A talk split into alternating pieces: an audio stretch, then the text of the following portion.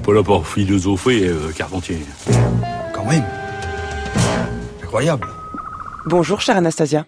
Bonjour Adèle, bonjour à tous.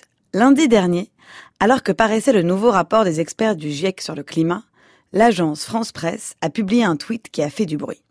Celui-ci, en effet, présentait dans une infographie différents petits gestes que chacun des lecteurs du tweet pouvait faire et qui permettaient de réduire son empreinte carbone.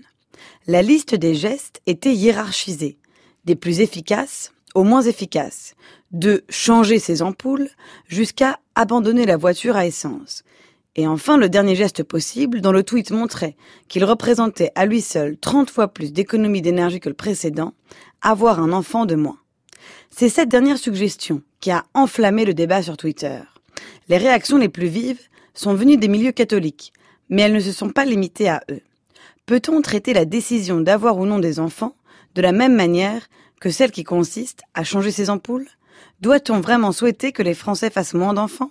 Mais surtout, est-ce le rôle d'une agence de presse de traiter ce qui est un véritable choix de société comme si c'était une information neutre et non idéologique? Le consensus semble être que le tweet de l'AFP était maladroit. Mais s'il est maladroit, ce n'est pas parce que ce qu'il dit est faux, c'est parce qu'il présente comme allant de soi une décision qui demande un véritable débat, à la fois au sein des familles, mais surtout à l'échelle de la nation. Outre le fait que toutes les grandes religions commandent, comme le dit la Bible, de croître et de se multiplier, une natalité élevée est également un objectif politique, poursuivi par la plupart des gouvernements de la planète. Une démographie dynamique, on le sait, c'est un atout économique. Les enfants d'aujourd'hui travailleront pour payer les retraites de demain. Une natalité élevée garantit une croissance élevée. Elle permet d'avoir un grand marché intérieur et donc de plus grands débouchés. Mais la démographie n'est pas seulement une variable économique. Elle est aussi un déterminant central de la puissance géopolitique. Une nation peuplée, c'est une nation qui compte. C'est entre autres parce que l'Allemagne est aujourd'hui le pays le plus peuplé du continent européen qu'elle en est la plus grande puissance. La bataille qui se joue entre les Israéliens et les Palestiniens est aujourd'hui avant tout une bataille démographique. Et le journaliste Stephen Smith a récemment démontré dans son livre La ruée vers l'Europe que la démographie africaine, extraordinairement dynamique, assurait à ce continent un rôle central dans le siècle qui vient. C'est la raison pour laquelle les gouvernements se sont toujours beaucoup occupés de promouvoir la natalité. Par exemple, en France, cette préoccupation a donné lieu à la mise en place des allocations familiales. En effet, comme le montre Michel Foucault, dans ses cours au Collège de France, à l'ère moderne, la politique se fait biopolitique, et la croissance de la population, ainsi que sa santé, font désormais partie des objets sur lesquels la politique s'exerce. Seulement voilà, cette promotion de la natalité et d'une démographie dynamique est remise en question par de nombreux penseurs écologistes. Faire des enfants est bon pour la croissance, mais la croissance est-elle bonne pour la Terre? Si nous considérons que les ressources de celle-ci, ressources végétales, animales, minérales, sont en voie d'épuisement, ne faut-il pas tenter de mettre un frein à la natalité? L'un des avocats les plus éminents de cette position était Claude Lévi-Strauss. Voilà ce qu'il écrivait en 2005 dans le Nouvel Observateur. La population mondiale comptait à ma naissance 1,5 milliard d'habitants.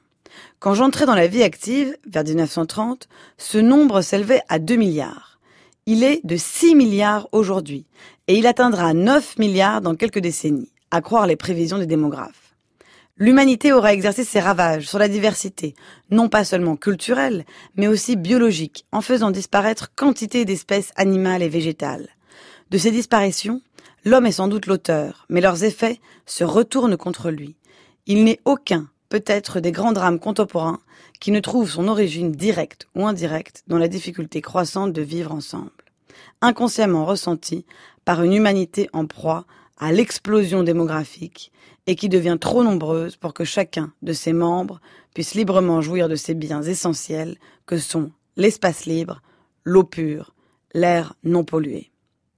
Lévi-Strauss s'inquiétait donc que le monde ressemble de plus en plus à un immense bidonville, sous l'effet de la croissance démographique.